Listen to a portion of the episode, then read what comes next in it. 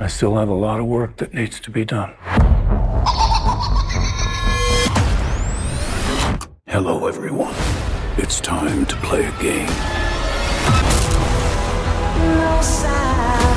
The only thing I have not provided is your anesthetic. This is not retribution, it's a reawakening.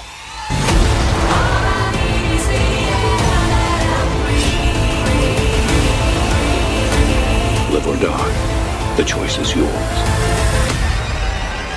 Jogos Mortais 10 Bom dia, boa tarde, boa noite, fãs de terror. Meu nome é Marcos e este é o canal Marcos Slash. Hoje vamos falar sobre o filme Jogos Mortais 10. Vou falar tudo o que eu achei dele. Roda a vinheta.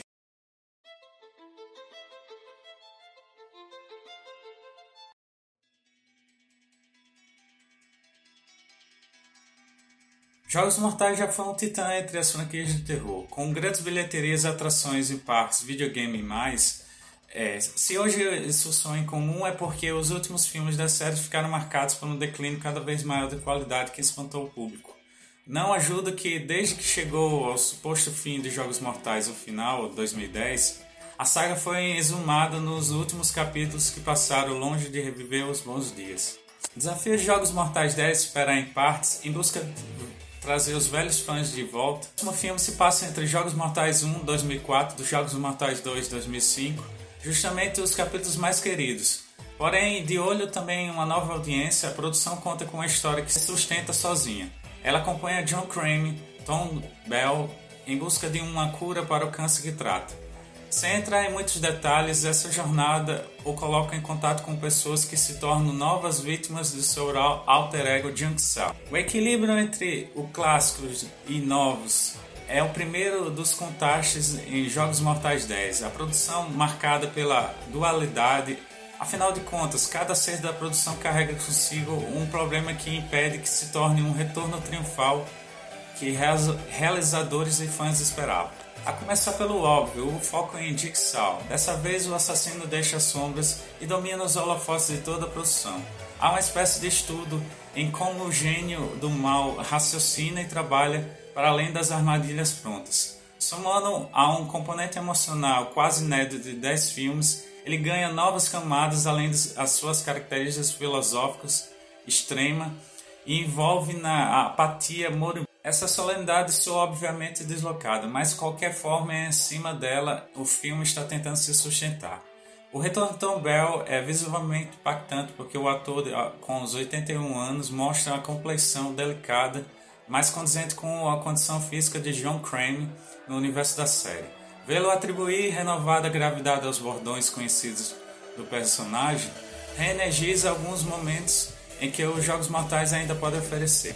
Essa abordagem aproveita muito o talento de Tom Bell, que com tantos filmes nas costas é, ainda mostra novas facetas de John Crane, sem trair o que construiu o personagem até aqui. Um ganho tanto, já que ele se tornou o rosto da franquia, mesmo correndo com outros elementos muito marcantes. O problema é que o roteiro nunca atinge todo o potencial de focar em Crane, que raramente se aprofunda em algo verdadeiramente novo. O texto de Josh Stolberg e Peter Goldfing é simplório em sua maior parte. Meramente repete o que já foi estabelecido, a filosofia e a motivação desse personagem em produções anteriores, seja por falta de criatividade ou medo de trair o que já foi estabelecido. É fato de que ele se torna engessado, um problema considerando que a jornada de Gensal não divide atenções com outros núcleos como a falta de inovação também atinge um ponto crucial da saga, a mitologia. Muitos dos elementos icônicos dos Jogos Mortais são jogados no décimo filme quase como paradas obrigatórias, desde os perseguidores com máscaras de porco, as habituais reviravoltas e até a presença de o ventríloco Billy, o que reforça alguns dos razões do desgaste dessa decalogia. Venha pelo jogo, fique pela sanguinolência dos Jogos Mortais. Tem algumas das melhores armadilhas da franquia. Os obstáculos fogem dos absurdos e inescapáveis dos capítulos mais recentes e focam na máquinas tão simples quanto mortais. Veterano da saga, diretor Kevin Grutter demonstra que amadureceu nesse quesito e filma cada nova sessão de tortura de forma impactante e uma riqueza de detalhes sórdidos.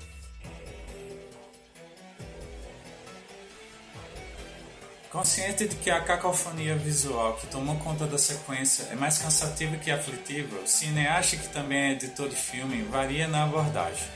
Há armadilhas que chamam a atenção pelo gore, enquanto outras dedicam a prolongar a agonia, e as melhores ainda garantem um desfecho tão chocante que algumas delas podem tranquilamente assombrar o espectador por um tempo. Porém, como foi dito anteriormente, até os pontos altos da produção carregam problemas. A chegada das armadilhas não corrige o ritmo lento da narrativa. Os momentos de horror fazem valer o ingresso, mas a potência é diluída pela escolha de intercalar as armadilhas com uma grande dose de falatório que não querem dizer nada e, e são colocados ali para passar o tempo. Olhar pela ótica do sentimentalismo e da mitificação ajuda a lhe dar mais estofo Nesse sentido, John e Amanda trocam olhares de cumplicidade o tempo todo, não como parceiros platônicos de uma dança da morte, mas como os dois últimos funcionários de uma firma que está fechando, e cuja luz eles discutem em compartilhado silêncio que apagará. Os cenários mais recorrentes da franquia sejam os galpões industriais vazios, já sinaliza há algum tempo esse destino fabril pressagiado. E não ajuda que parte do tempo entre os jogos é focado em Jigsaw e a cúmplice falando sobre os próximos passos do jogo, apesar de nunca entrar em detalhes a ponto de editar o que acontece. A sensação de que fica que um mágico explicando como que será o, o truque está prestes a fazer. Nessa montanha russa de altos e baixos dos Jogos Mortais, não é o renascimento que resgata o impactante início da franquia, mas também não é o entediante e frustrante com os seus pontos mais baixos. Em meio termo, capaz de arrancar tanto simpatia de quem satisfaz com as gincanas sangrentas, quanto o aborrecimento de quem espera uma substância que, a bem da verdade, nunca foi a saga. Quase 20 anos e 10 filmes depois, as regras estão mais do que claras. E você vai entrar na brincadeira ou decretar o fim do jogo? E vocês que ainda não viram, Caso queiram ver, por curiosidade na nostalgia, um pouco no melhor da franquia, ainda se encontra em cartaz nos cinemas. E vocês que viram, o que acharam? Gostaram? Não gostaram? Se inscreva no canal, deixe nos comentários sugestões. Dê like no vídeo, compartilhe com seus amigos. Canal Mark Slash, onde a cultura pop ganha vida. Até a próxima!